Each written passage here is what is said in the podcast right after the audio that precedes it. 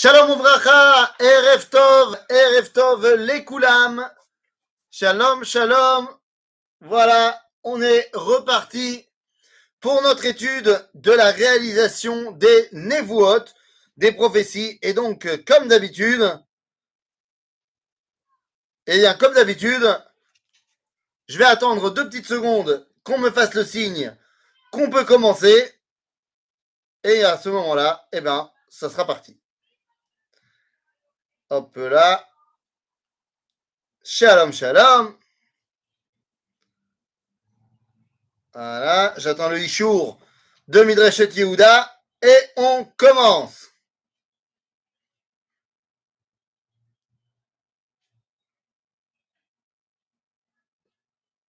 Voilà, hop là. Donc, j'attends le petit Ishour de Midreshet Yehuda et on est reparti pour notre étude. Le signe, ça y est, on reçoit le signe. Midreshet Manitou, vous êtes là? Oui, oui, non, non. On peut y aller?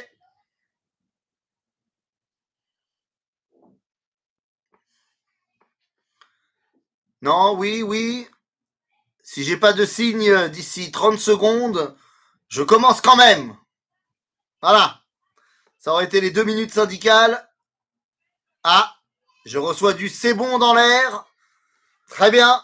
Donc si c'est bon, eh bien je pense qu'on peut y aller. Alors top les Koulam, c'est parti. On revient dans notre étude donc de la réalisation des prophéties des Névoites. Et on est, depuis la semaine dernière, dans la partie ça va. Dans la partie armée, défense, victoire militaire. Et aujourd'hui, alors qu'on a vu la semaine dernière les névoites incroyables de victoire militaire sur nos ennemis, eh bien, cette semaine, on va aller en puissance, on va gagner en puissance, puisque le titre de ce cours s'appelle euh, Gagner en puissance. Gagner en puissance, car la névoie n'est pas seulement qu'on va battre nos ennemis, mais ce que plus ça va, et plus on va être puissant. Et donc, on va rentrer directement dans le vif du sujet, mais ça l'air, et on va rentrer directement, on va, ça va nous ramener en 1967. En 1948, on gagne la guerre, les miracles qu'on a évoqués la semaine dernière, les névoites qui se réalisent, mais en 67, c'est complètement différent. En 67, eh bien, la réalité des forces sur le terrain, est absolument incroyable également. Et oui, il faut bien comprendre que lorsqu'on parle de la guerre de 1967, là aussi, au niveau des chiffres, c'est pas normal ce qui est en train de se passer. Bien sûr que c'est pas normal. Comment est-ce possible qu'on va se battre face à dix pays arabes? Oui, parce qu'on a du mal à se rappeler, mais il ne s'agit pas simplement des quatre pays frontaliers avec Israël, c'est dix pays arabes qui sont coalisés contre nous en 1967, encore plus qu'en 48, et ça va partir très très loin. Ça va partir très loin, et comment est-ce qu'on peut imaginer qu'on va gagner cette guerre? Elle va durer six jours, on connaît l'éclat de cette guerre, mais on se rappelle peut-être moins des deux premiers jours de la guerre où à Jérusalem, eh bien, on se dit que ça va être euh, la Shoah. C'est-à-dire qu'on pense que ça va être la fin de l'État d'Israël.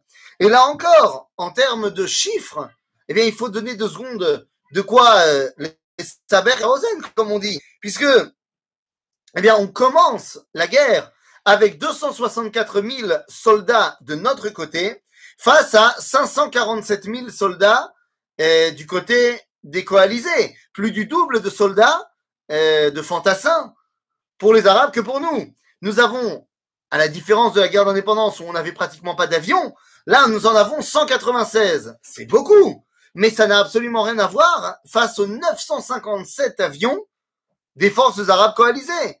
Et, si on parle de tanks, alors là, en veux-tu, en voilà, je t'en parle même pas, puisque on parle de 800 tanks israéliens face à 2504 tanks des Arabes coalisés. Donc, on parle ici d'un rapport de force absolument incroyable, là aussi, et face à nous. Comment est-ce possible que les miracles se réalisent? Eh bien, Yishayahu Navi, le prophète Isaïe, va nous dire dans le chapitre 66, Venodati yad Hashem et avadav, וזעם את אויביו, כי הנה השם באש יבוא, וכסופה מרכבותיו, להשיב בחמת אפו, וגערתו בלהבי אש. Nous dit le prophète Isaïe, Ishayahu Hanavi nous explique qu'Akadosh Baruch Hu va donner, euh, j'ai envie de dire, donner la main au peuple juif. Venoda yad Hashem et avadav. C'est-à-dire que Israël prendra conscience de la main de Akadosh Baruch et la colère, vezam et oivav. Kine Hashem ba'esh yavo vekasufa markevotav. Dieu va venir dans un déluge de feu et va euh, détruire ses ennemis. Les amis, la guerre des six jours, vous le savez, eh bien, il va falloir faire face, dans un premier temps, à l'attaque égyptienne. C'est-à-dire que notre premier front sera face au front égyptien. Face à nous, c'est 348 avions égyptiens. C'est-à-dire que les Égyptiens, à eux seuls, ont presque du double d'avions que nous, on a. Et comme vous le savez, la guerre des six jours, je ne vais pas dire qu'elle se règle en trois heures, mais les trois premières heures de la guerre sont décisives puisque dans les trois premières heures de la guerre, eh bien, on va clouer au sol les avions égyptiens, puisqu'on va réussir à détruire toute l'aviation égyptienne, y compris euh, euh, les MiG 21 russes, tout nouveaux, flambant neufs, qu'ils ont reçus. Il faut bien comprendre que c'est là aussi, lorsque huit heures plus tard, on réussit à détruire les 80 avions jordaniens, et ensuite, qu'on va réussir à détruire les avions syriens et qu'on va réussir les 21 avions irakiens, c'est au final en 8 heures 451 avions, 451 avions, la moitié de la flotte aérienne arabe qui va être détruite euh, en 8 heures. À ce moment-là, on pourra même avoir une phrase qui viendra de Rabbi de Lubavitch qui dira Roim begalou mamash she'itrachashu mitrachashim nisim veniflaot bedugmat anisim be'etziat mitzrayim letovat bnei Israël letovat haolam kulo. Le Rabbi de Lubavitch dit à ce moment-là dans une sikha que eh bien, on voit de nos yeux vus les miracles d'Akadosh Baruch Il faut bien comprendre une chose. Ces miracles-là, eh bien, non content d'être la réalisation, c'est pas seulement qu'on gagne la guerre, c'est que la main de Dieu,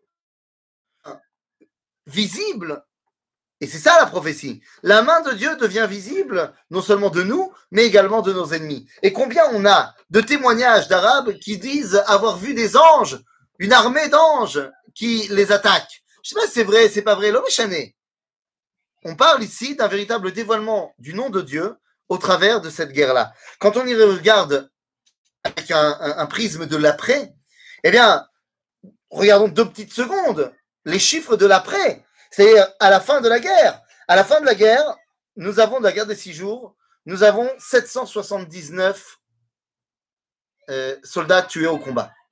779. Évidemment, c'est terrible. Évidemment que chaque homme, c'est Olamumlo. Mais les armées arabes ont 25, 21 500 soldats qui ont été tués. Nous avons 2593 blessés. Ils en ont 45 000. Nous avons 15 otages, 15 soldats israéliens qui sont retenus en otage chez les différentes armées arabes. Il y en a 6000 des soldats arabes qui sont retenus chez nous. Nous avons perdu 46 avions, ils en ont perdu 451. Abotaï, vous comprenez de quoi on est en train de parler? C'est une explosion de victoire. Ce n'est pas stam une victoire, c'est quelque chose d'absolument incroyable. Quand on parle euh, de Yachase à Kochot, eh bien, cette montée en puissance dont on est en train de parler maintenant, eh bien, ne s'arrêtera pas en 1967. Car la montée en puissance au niveau militaire va continuer également durant la guerre de Kippour. Alors oui, bien sûr, on ne peut pas faire abstraction du fait que la victoire de jour a été tellement éclatante qu'on s'est un petit peu relâché. Et résultat des courses, eh bien, on a été pris au dépourvu. Certes, mais lorsque finalement on se remet en marche et on se remet en place, eh bien là aussi, là aussi on est face à des, réalités qui ne sont pas normales. Là aussi, le rapport des forces est complètement absurde. Nous avons 373 000 hommes qui rentrent dans les combats en 1973 pour des armées arabes qui comptent 854 000 hommes, le triple, pratiquement. Nous avons 476 avions, le double de ce qu'on avait en 67. Les Arabes comptent 1342 avions. Le rapport de force est absolument énorme. 20, euh, de, 2100 tanks contre 5380 tanks. Et nous avons également 570 euh, canons d'artillerie, alors que les Arabes en ont 2685. Vous comprenez où est-ce qu'on en est? Vous comprenez qu'il y a ici un rapport de force absolument incroyable. Et là encore, même pour la guerre de Kippour, c'est une guerre qui est terrible pour nous. 2222 morts, mais il y en a 20 000 chez l'ennemi. 7251 blessés, 35 000 chez l'ennemi. 294 otages, 8811 chez l'ennemi. Nous avons perdu 102 avions, ils en auront perdu 555. Nous avons perdu 407 tanks, ils en auront perdu 2250. Les amis, on parle ici d'un véritable raz-de-marée. Un véritable raz-de-marée de la puissance israélienne qui est en train de se mettre en place. On a dit Venoda Yad Hashem. Ishayahu nous dit que la main de Dieu se fera connaître. Mais est-ce qu'elle se fera connaître uniquement sur le champ de bataille ou sur la préparation également du champ de bataille? Eh bien, vous le savez, c'est une histoire qu'on a l'habitude que j'ai l'habitude de raconter et lorsque oui, des prisonniers des otages, des prisonniers, Nahon, raison. Le meilleur terme, Nahon, en, hébreu c'est shvuim, mais tu as raison, tout à fait, des prisonniers. Euh, le, terme est bien meilleur que le mien. Merci beaucoup. J'ai une histoire que j'ai l'habitude de raconter lorsque je guide en Pologne sur la tombe de Rabbi Elimelech de Lijansk. Rabbi Elimelech de Lijansk, comme, comme, vous le savez, un des grands grands maîtres de la Chassidoute, frère de Rabbi Zusha de Anipoli, un des dix élèves du Maguide de Mezerich. Donc il est enterré dans le sud-est de la Pologne, à Lijansk. Et pourquoi je vous parle de lui maintenant? Eh bien tout simplement parce que Venodaya Hashem, la main de Dieu a été découverte et reconnue, d'abord par nous et ensuite par nos ennemis. Mais par nous, qu'est-ce que ça veut dire? Eh bien vous savez, dans le tout début des années 60, l'État d'Israël va commencer à envoyer des agents en Europe de l'Est pour essayer d'y découvrir des juifs perdus et des relations qu'on peut mettre en place. L'un d'eux est envoyé dans le sud-est de la Pologne. C'est ça sa région. Nous sommes en plein milieu de l'ère communiste. Il se dit où est-ce que je vais pouvoir trouver des juifs? Il commence à aller se balader du côté des tombes des grands rabbins. Il se dit peut-être que là-bas je vais trouver des juifs. Il rentre à Lijansk sur la tombe de Rabbi Elimelech. Il y a là-bas une dame polonaise qui garde l'endroit. Il lui donne une enveloppe avec de l'argent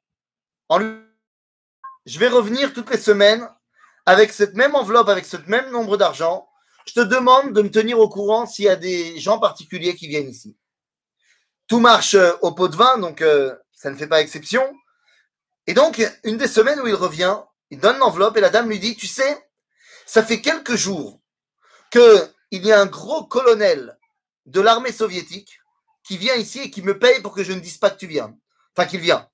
Mais ton enveloppe à toi est plus grosse. Donc, je te le dis. Et puis, il est là. Là, il est là en ce moment. Là, notre, Israélien commence à se dire, mais qu'est-ce qui se passe? Il rentre, et les deux hommes se regardent du coin de l'œil. Je pense que les deux ont compris qui était l'autre. Et ainsi, notre gros colonel lui dit, Dvistanit, tu es un il répond, yo, yo. Et à ce moment-là, ils commencent à discuter. Dans la discussion, les choses deviennent assez claires il dit que notre colonel s'appelle Yassine Davidovitch. Il n'est absolument pas religieux, mais sa femme est très malade. Il ne sait pas quoi faire. Les médecins ont dit que c'était terminé. Il est venu ici, on ne sait jamais. Autour de la discussion, eh bien, notre homme du Mossad va lui demander est-ce qu'il n'a pas envie de donner un coup de main? Il est juif, il est juif. Vous savez, en Israël, il y a la guerre. Il dit ok, mais une condition qui ne dépendra certainement pas de toi, c'est que lorsque vous avez la possibilité de me faire sortir du RSS, je veux être rapatrié en Israël et garder ma solde de colonel à vie et être connu comme colonel de Tzahal. Demande assez particulière. Après quelques semaines de négociations, notre agent reçoit la permission par écrit que ça sera fait. Et ainsi, ils se donnent rendez-vous tous les deux toujours là-bas à Lijansk, pour qu'ils puissent commencer à aider. Et ainsi arrive notre colonel avec des plans. Et il dit, tu sais, toute l'aviation égyptienne, Zemedin URSS, c'est nous. Et moi, je suis colonel de l'armée de l'air. Je sais pas si tu as remarqué sur mon uniforme. Et j'étais chef de projet pour mettre en place les bases égyptiennes. Et ainsi, il lui déroule des plans qui vont lui montrer où sont les bases aériennes égyptiennes. Si bien que quelques temps plus tard, lorsque la guerre des six jours éclate, eh bien, nous savons exactement où sont les bases aériennes égyptiennes qui vont nous permettre de frapper les premiers, qui va nous permettre, comme on l'a dit tout à l'heure, eh bien, de clouer au sol les 347 avions égyptiens et ainsi, eh bien, de prendre un ascendant énorme sur la, la guerre des six jours. En d'autres termes, eh bien, Yad Hashem, deux juifs que tout devait opposer, se sont réunis autour de Rabbi Elimelech de Lijansk. Maintenant, une fois qu'on prend conscience de cette puissance grandissante, cette puissance devient également d'une précision absolument incroyable. Vous savez bien que plus on avance dans le temps, plus l'armée israélienne devient une armée de haute technologie. Aujourd'hui, nous avons des réussites incroyables qui viennent de l'industrie aéronautique et aérospatiale israélienne, toujours rattachée évidemment à l'armée. Nous faisons partie du club très serré, il n'y a même pas une dizaine de pays, du club très serré des pays qui ont envoyé un satellite dans l'espace. C'est incroyable. Le premier satellite israélien s'appelle OFEC 1 et c'est absolument incroyable. C'est un pays de 9 millions d'habitants qui a les capacités technologiques et scientifiques eh bien, d'emmener euh, un satellite dans l'espace. Je vous parle de ça en 2008. C'est absolument incroyable. Maintenant, comprenez bien.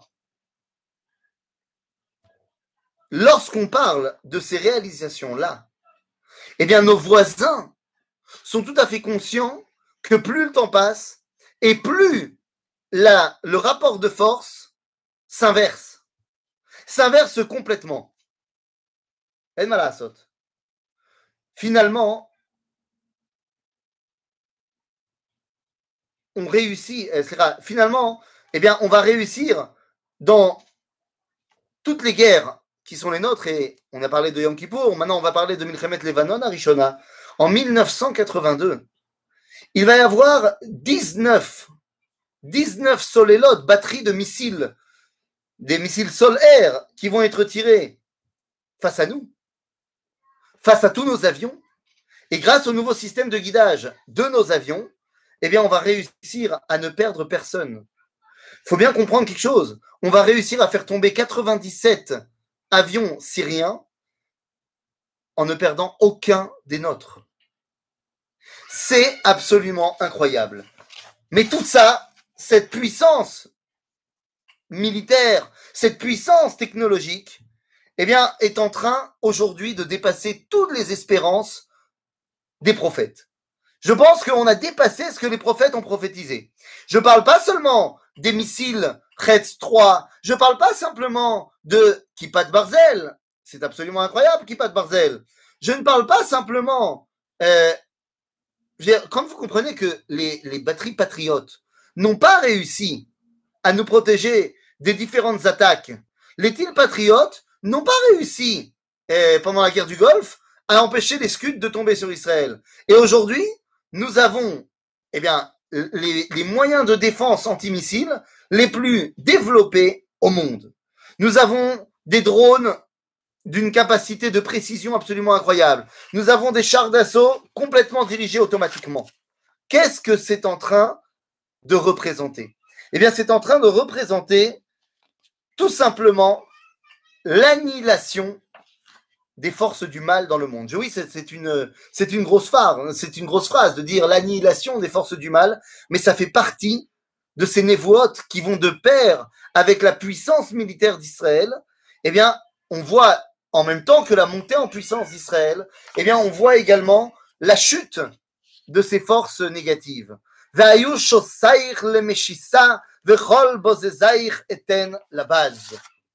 Qu'est-ce que ça veut dire? Les amis, quand on va parler du prophète Ishayahu au chapitre 19, eh bien, nous dit la chose suivante. וסכסכתי מצרים במצרים ונלחמנו איש באחיו, ונלחמו סלם איש באחיו, ברעהו עיר בעיר, ממלכה בממלכה. Dit Ishayahu Navi, viendra un temps où nos ennemis s'entretueront entre eux, se feront la guerre entre eux. Les amis, on ne peut pas ne pas voir la réalisation de Ishayahu sous nos yeux. Je parle évidemment, eh bien, et, et, si vous voulez, de, de, de, de, tout ce qui est en train de se passer aujourd'hui. Euh, on peut parler des révolutions arabes, du printemps arabe, on peut parler évidemment euh, des, des, combats incessants entre sunnites et chiites aujourd'hui. Je veux dire, c'est absolument incroyable. Maintenant, en vérité, lorsqu'on voit ici une vision historique plus globale, eh bien, on se rendra compte que depuis la création de l'État d'Israël, depuis la création de l'État d'Israël, eh bien, tous les pays qui étaient les maîtres, j'ai envie de dire, du mal, de la violence et du déséquilibre dans le monde, eh bien, petit à petit, se sont effondrés.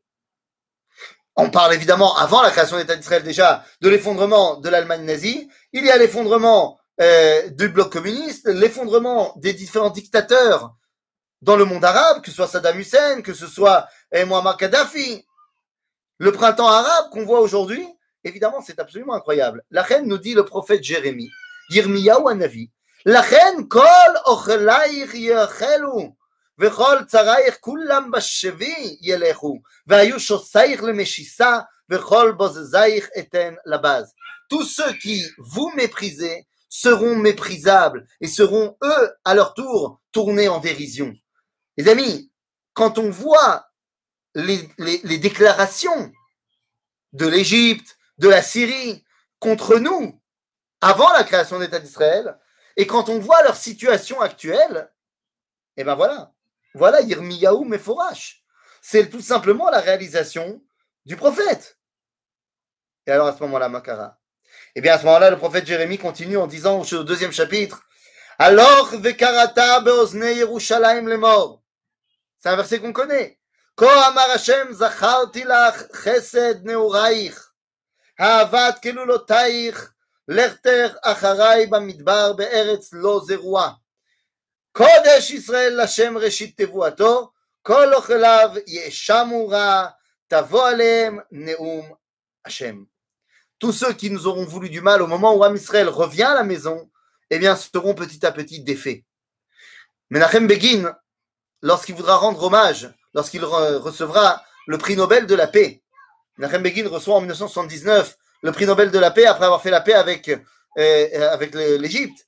Eh bien, il rendra hommage dans son discours à sa femme, dans laquelle il dira alors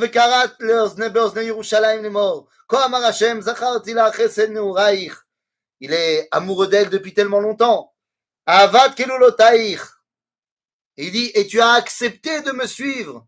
L'erter.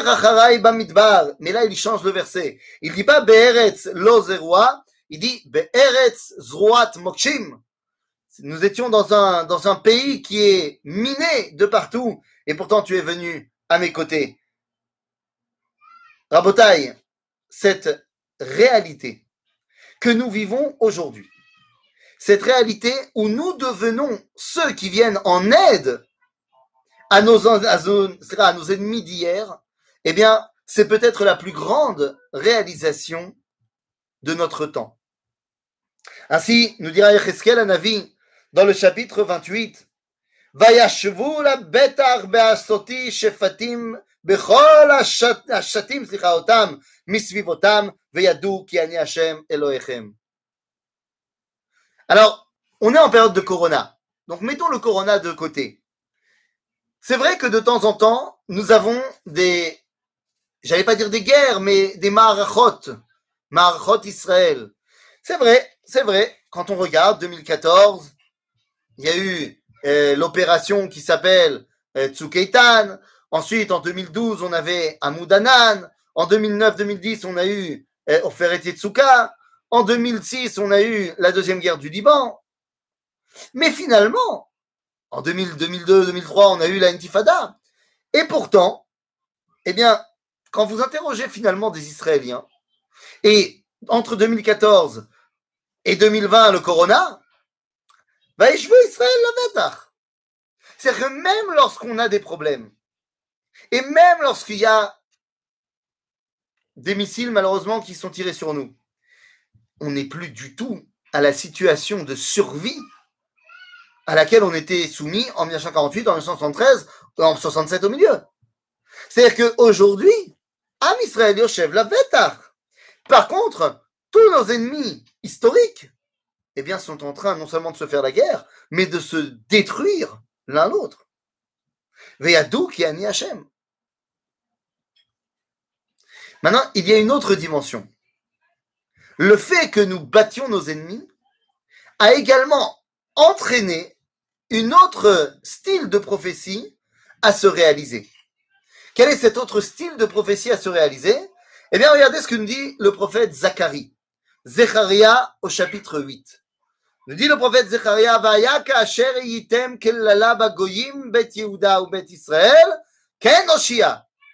Et mi? Etrem. Vaitem beracha al tiraou techezakna yedechem. מה, מה זאת אומרת? בוודאי, nous dit le prophète Zecharia, à un moment donné, non seulement vous allez rentrer,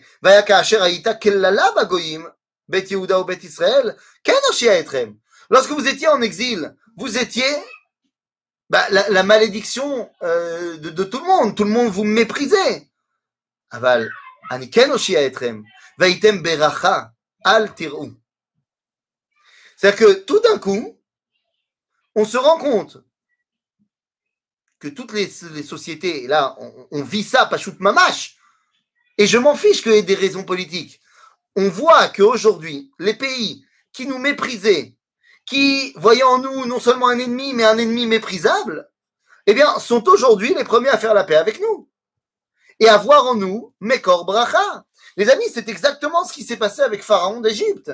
Le Pharaon d'Égypte, et c'est aussi c'est de la névoie, lorsque, à la fin des diplés, c'est faire Shemot, nous dit le pharaon d'Égypte, dibartem ou gam oti. Il voit tout d'un coup en nous une source de bénédiction. Alors que jusqu'à présent, le pharaon d'Égypte et Am Israël, ce n'étaient pas vraiment les meilleurs copains du monde. Gam. Donc ça, c'est incroyable. Ça, c'est incroyable, mais ça va de pair avec autre chose non seulement nous sommes devenus puissants, Yofi, non seulement nos ennemis sont en train de s'entretuer à l'extérieur, non seulement les ennemis d'hier deviennent les partenaires d'aujourd'hui et les amis de demain, bien sûr. Aujourd'hui, nous sommes partenaires avec les Émirats, nous sommes partenaires avec Bahreïn, nous sommes partenaires avec le Maroc. Demain, on deviendra certainement les amis de ces pays-là, Mamash. Et l'Arabie Saoudite va venir également.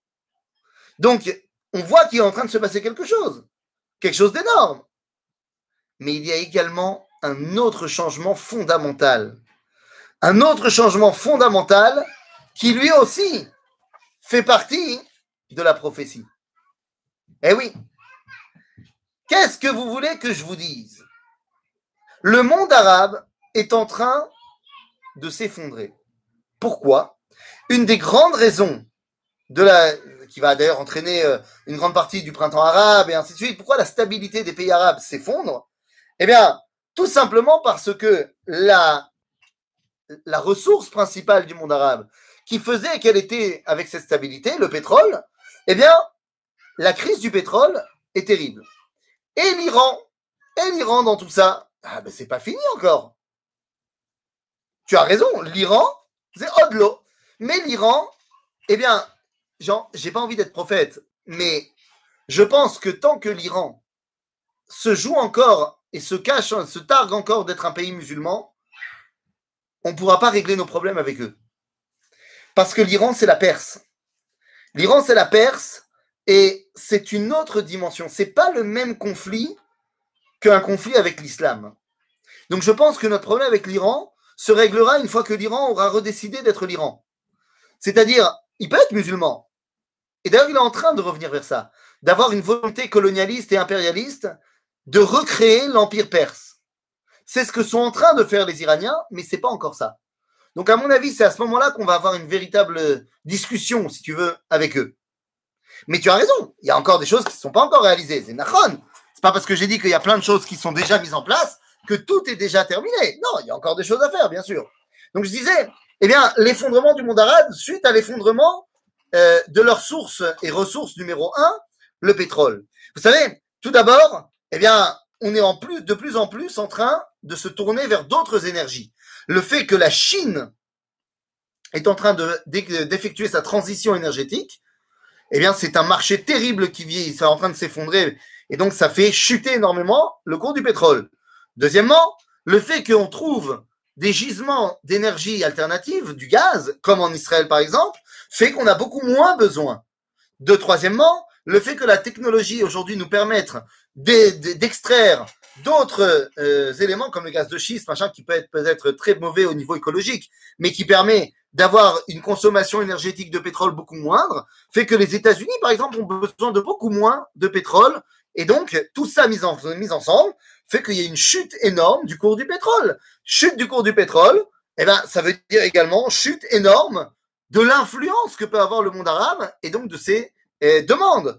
Lorsque vous allez avoir, par exemple, en 2007, un barrique de pétrole qui coûte à peu près 130 dollars, et quand tu la vois et en 2016 à 24 dollars, bah, tu vois qu'il y a un effondrement terrible. Aujourd'hui, on en est là. Et donc, il y a de ce côté cet effondrement qui va faire que ça va avoir une répercussion en Israël. Quelle va être la répercussion en Israël? Eh bien, en Israël, qu'est-ce qui se passe? Ben, Il se passe quelque chose d'incroyable. Nous dit le livre de Shemot, Lo beshana echat, פן תהיה הארץ שממה, ורבה עליך חיית השדה, מעט מעט תגרשנו מפניך, עד אשר תפרה ונחלת את הארץ. Dit le livre de Shemot qu'il y a une autre névoie qu'on nous donne. C'est que lorsqu'on va rentrer en Israël, oui, on va battre nos ennemis, oui, on va gagner nos guerres, ben, c'est Gamour. Mais nos ennemis vont partir de toute façon tout seuls, comme des grands. Et petit à petit, ils vont partir. Mais attention, petit à petit. Ne crois pas que d'un coup, pouf, tous les Arabes vont disparaître. Évidemment, Sefer Shemot nous parle aussi des peuplades cananéennes, mais c'est vrai également pour nous, aujourd'hui. Et effectivement, on se rend compte de ce qui est en train de se passer. D'année en année, il y a de plus en plus d'Arabes qui décident de partir. De partir tout simplement, pas shoot. De fuir Israël. Ah, tout simplement. Et ça, c'est quelque chose qui nous dépasse qui nous dépasse complètement. Quand on y réfléchit de petites secondes, c'est ahurissant. Il ne s'agit pas que d'un problème de fertilité. Hein. C'est vrai que les Arabes font de moins en moins d'enfants, que les Juifs en font de plus en plus, mais quand même, ça n'explique pas. Je vais rappelez-vous qu'en 1918, donc il y a 100 ans, 20% de la population était juive en Israël, 80% étaient arabes. En 2018, 100 ans plus tard, il y a deux ans, d'après les chiffres d'il y a deux ans, c'est 20% qui sont des Arabes et 80% qui sont des Juifs. Ce n'est pas seulement dû à l'Alia, comme on a pu voir dans nos premiers cours, mais c'est aussi dû eh bien, à un, départ massif des Arabes. Et ça, on ne le dit pas assez, évidemment, mais c'est exactement de cela qu'on parle. C'est absolument incroyable. Et on est en train de, voir cela. De voir cela. Parce que, bah, qu'est-ce que vous voulez que je vous dise? Nous dit le livre de Shemot toujours. Et emmati et shalach lefanecha, ve'amoti et kol ha'am asher tavo ba'em, ve'natati et kol oyevecha alecha oref. C'est-à-dire qu'on nous dit, Dieu nous dit, tes ennemis, je vais les faire partir. Pas shoot. Ils auront peur et donc ils vont s'enfuir. Mais de quoi vont-ils avoir tellement peur?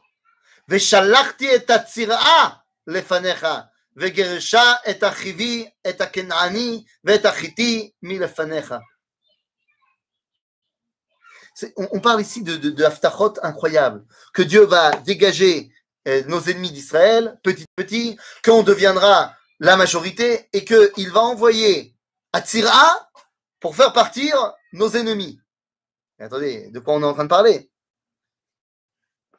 Qu'est-ce que c'est que cette histoire? Qu'est-ce que ça veut dire Atsira? Bête C'est quoi Atsira? Dieu va envoyer Atsira. Nous explique Rabbeinu Bechaye dans son commentaire du Sefer Shemot. Il dit, je cite, Mazet Tsira, kegon yitushim ubezvuvim vedvorim vem minim arbe. Sham euh, veshem akolel ou atzira? En d'autres termes, nous dire Rabbeinu Bechaye, c'est quoi? Quand Akadosh Baruch Hu dit Shalachti et atzira lefanecha, c'est ben, les moustiques. Ah ouais, mais quels moustiques? Ceux qui vont amener la malaria. Alors c'est terrible la malaria, bien évidemment. Mais rappelez-vous d'une chose, c'est qu'au final, vous savez combien d'Arabes vont quitter Israël à cause de la malaria? Les, les Juifs qui arrivent Israël vont se battre contre la malaria et vont gagner. Mais les Arabes, quand ils vont voir la malaria arriver, ils vont partir. Ils vont pas shoot partir.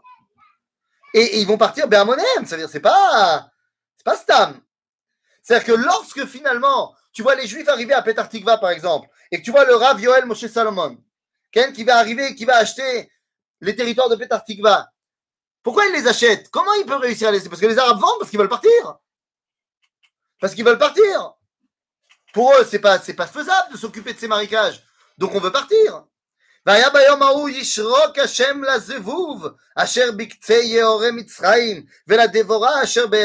nous dit le prophète Ishayahu au chapitre 7.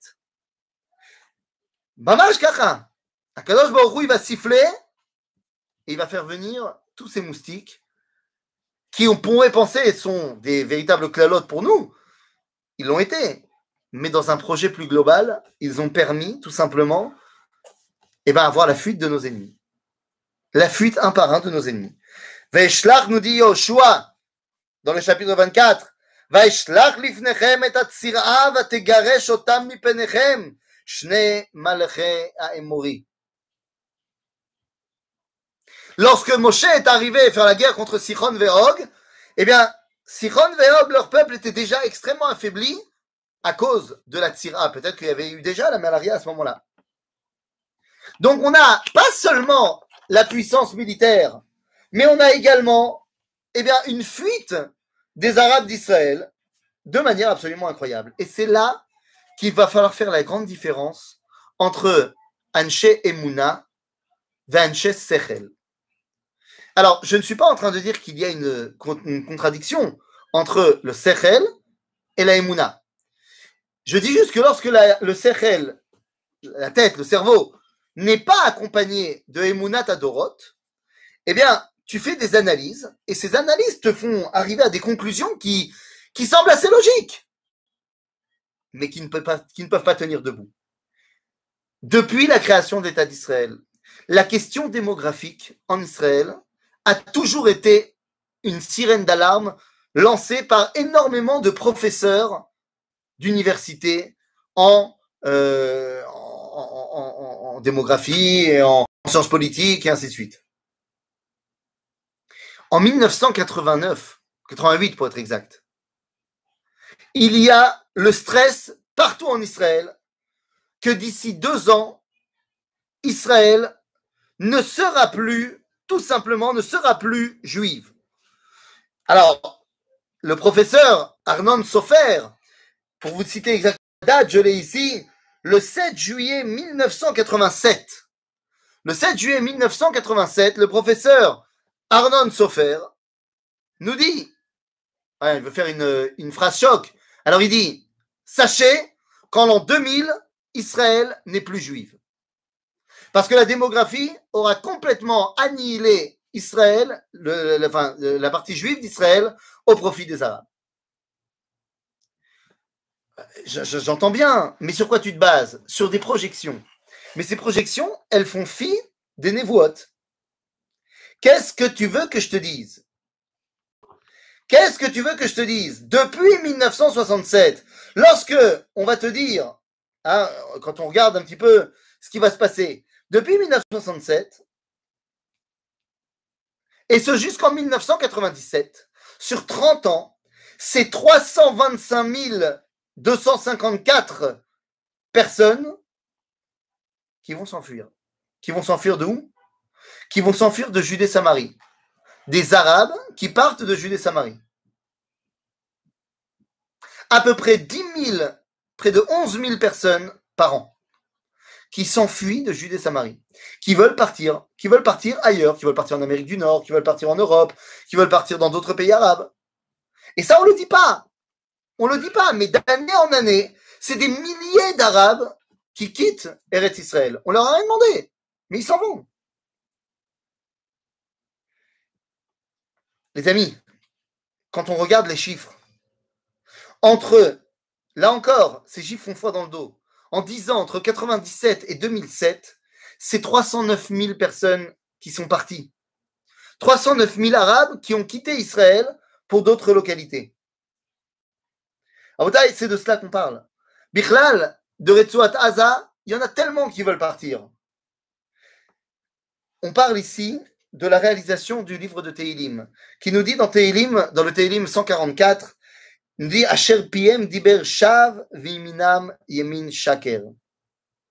Lorsqu'on te parle et qu'on te dit que Israël, la Palestine, Palestine, c'est la cause la plus importante pour le monde arabe. T'entends ça dans les rues de Paris, t'entends ça dans les. Asher Piem Diber Shav Viminam Yemin Shaker. J'ai été il y a quelques années, il y a quelques années, il y a, deux ans, deux ans et demi, avant le Corona, j'ai été envoyé en France pour participer à un grand Shabbat avec des jeunes étudiants français. Sababa. On arrive, le point de rendez-vous, c'était, euh, comment ça s'appelle? Euh, nous, nous, nous, Porte de Clignancourt. Porte de Clignancourt pour ceux qui connaissent un petit peu Paris. Moi, je connais pas. Moi, je sais juste que c'est sur la ligne de métro numéro 4 et que c'est le bout de la ligne. Mais moi, j'y connais rien euh, à Paris. Je sais pas quelle ambiance il y a à Porte de Clignancourt. Ah, d'où euh, je cite mes sources. Alors, je vais tout de suite te les donner. Alors, la première source que j'ai citée, je veux reprendre les chiffres exacts, enfin la source exacte. Voilà, j'ai dit euh, la première source qui nous parle de je vais te retrouver ça tout de suite, attends deux secondes, parce que ma source, elle est marquée à la fin, donc deux secondes. Je reprends le chiffre, là, deux petites secondes, sans pression, évidemment. Voilà, Inezeba. Alors, euh, Inezeba. Voilà.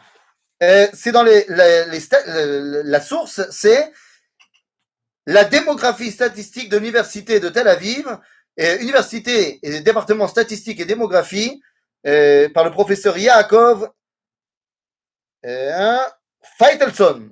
Feitelson euh, donc les, premiers rapports sont sortis en 97, les deuxièmes rapports en 2007. C'est donc l'Institut de l'Université de Tel Aviv, section démographie. Voilà, ça c'est la source des chiffres. Maintenant, je vous ai dit, je suis parti en France et j'arrive porte de Clignancourt. Porte de Clignancourt, bon, maintenant j'ai compris que ce n'était pas vraiment un endroit euh, ultra pro-sémite. Moi, je suis là et, je ressemble quand même sacrément à un juif. Je rentre dans un café qui est là-bas. Euh, bah, le, bus, on attendait encore des gens pour prendre le bus. Un café et je commande un orange. Et là-bas,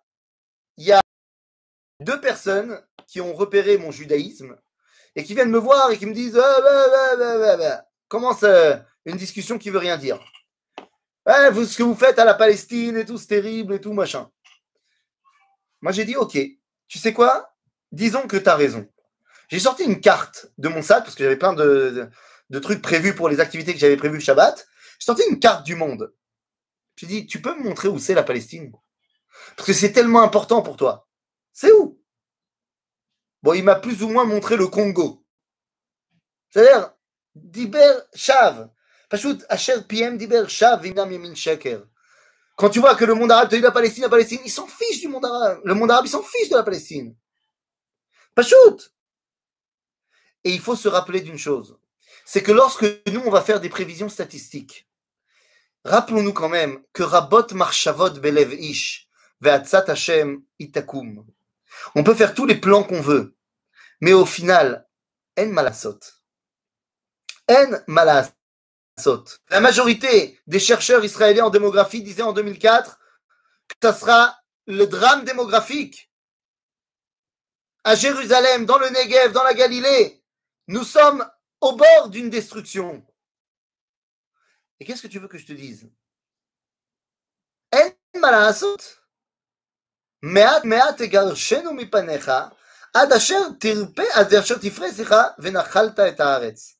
Petit à petit, je les ferai fuir de devant toi, et tu pourras prendre possession de la terre.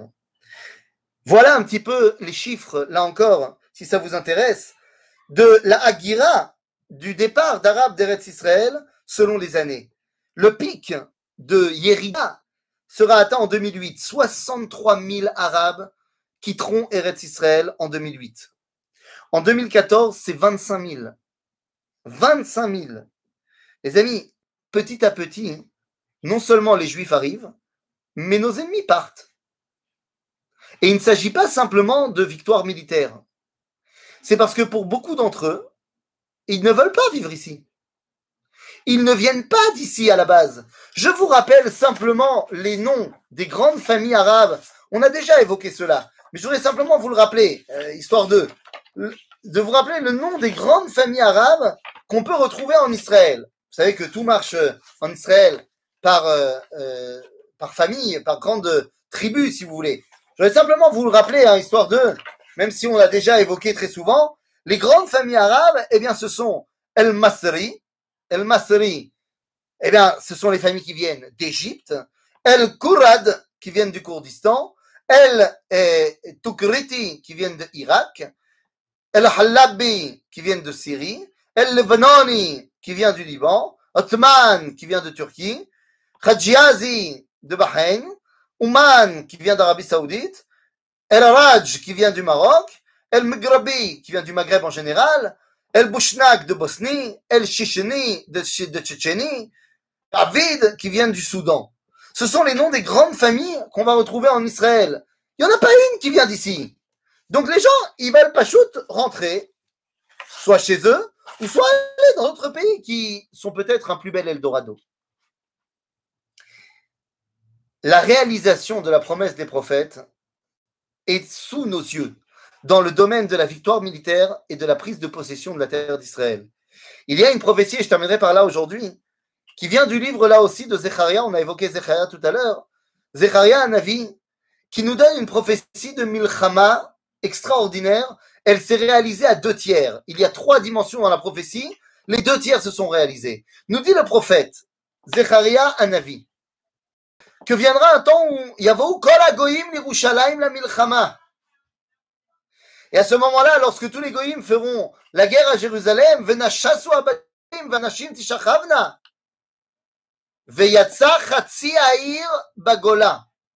Veyeter Ha'am Lo Ikaret Minaïr.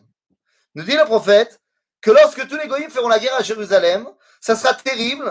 Les maisons seront détruites, les femmes seront violées, mais également la moitié de la ville tombera en exil. Mais le reste du peuple ne sera pas exilé de la ville. Ben, cette partie-là de la prophétie s'est réalisée tout simplement en 1948. Lorsque Jérusalem a été coupée en deux, qu'une partie était juive, une partie était jordanienne, et que tous les juifs euh, finalement sont retrouvés dans l'autre partie, dans la partie ouest de la ville. La deuxième partie de la névoie, eh bien, se réalise en 1967. raglav Dieu va faire intervenir ses pieds, nous dit Rabbeinu Yitzhak Abrabanel, les soldats d'Israël, par le mont des Oliviers, et c'est là qu'ils vont réussir à conquérir Jérusalem. C'est ce qui s'est passé en 1967. La troisième partie de la névoie, ne s'est pas encore réalisé. C'est quoi la troisième partie de la névoie? Eh bien, c'est lorsque Harazetim va s'ouvrir, Yama en d'autres termes, que le mont des Oliviers va s'ouvrir en deux et va laisser un grand passage pour que euh, puisse sortir Ma'ayan Mibet Hashem, et Nachal pour qu'une source puisse sortir du Harabait et arriver jusqu'à la mer morte. Vous remarquerez que topographiquement parlant, la seule chose qui empêche l'eau de couler de Harabaïd jusqu'à la mer morte, c'est le mont des Oliviers. Donc il va s'ouvrir en deux, et boum, balaboum. Cette partie-là ne s'est pas encore réalisée. La prochaine fois que vous êtes en tioul sur le Harazetim et que vous sentez que ça commence à trembler, posez-vous la question. Posez-vous la question. Maintenant, c'est grand le Harazetim. Est-ce que je sais où ça va s'ouvrir? Ben, Moi, j'ai une petite pensée et je me dis que ouais, quand même. Parce que nos amis chrétiens nous ont bien aidés. Ils ont construit, en plein milieu de Harazetim trois églises qui sont sur la même ligne euh, en termes vertical du haut en bas et euh, qui semble être un tracé très sympathique pour, euh, bah pour la destruction, l'ouverture du Harazetim. Mais bon, en même temps, ça ce n'est que mon avis. On verra, Dieu il peut faire comme il veut. Mais cette troisième partie de la névoie ne s'est pas encore réalisée. Nous avons été témoins des deux premières parties. La troisième, eh bien, va arriver. En d'autres termes, nous avons compris aujourd'hui que la réalisation de la névoie dans le domaine de la domination militaire, de la puissance et donc de la prise de position effective de la terre d'Israël, pas seulement par le moment où nous venons, mais également le moment où nos ennemis s'en vont, eh bien, nous sommes témoins de ces réalisations. Rabotai, faire venir les Juifs en Israël, c'est très bien. Une explication magistrale et rassurante pour ceux qui doutent encore. Félicitations. L'intérêt de cette conférence est de simplifier et de dédramatiser. Ben oui, tout à fait. C'est-à-dire non seulement de dédramatiser et de simplifier, mais aussi d'ouvrir les yeux. C'est-à-dire qu'il faut être conscient que les choses se passent. Il faut arrêter de tout le temps se dire euh, c'était mieux avant ou ça sera mieux après. Nous vivons une période extraordinaire. Mettez le corona de côté qui est un petit peu saoulant, mais nous vivons une période extraordinaire. Extraordinaire. Et il faut en être bien conscient. Le but de, de, ces cours-là chaque semaine, c'est d'être conscient de la réalisation des promesses qui nous ont été faites, que ça se passe, que ça marche. Donc, comme je disais, la promesse de Kibbutz Galouyot, du fait que les Juifs reviennent en Israël, c'est fait. La promesse d'un retour de réussite agricole, que la terre d'Israël redonne ses fruits, c'est fait. Le fait que, eh bien, nous réussissons à battre nos ennemis, c'est fait. Mais si la situation, la vie au quotidien en Israël est insoutenable parce que nous mourons de faim tellement il n'y a pas de véritable puissance économique, eh bien, tout le reste tombera. Et donc, la semaine prochaine, nous verrons que parmi toutes ces réalisations des prophéties, il y a également eh bien, la puissance économique qui nous avait déjà été promis et que, évidemment, nous réalisons aujourd'hui. Mais ça, nous le verrons la semaine prochaine. À bientôt, les amis.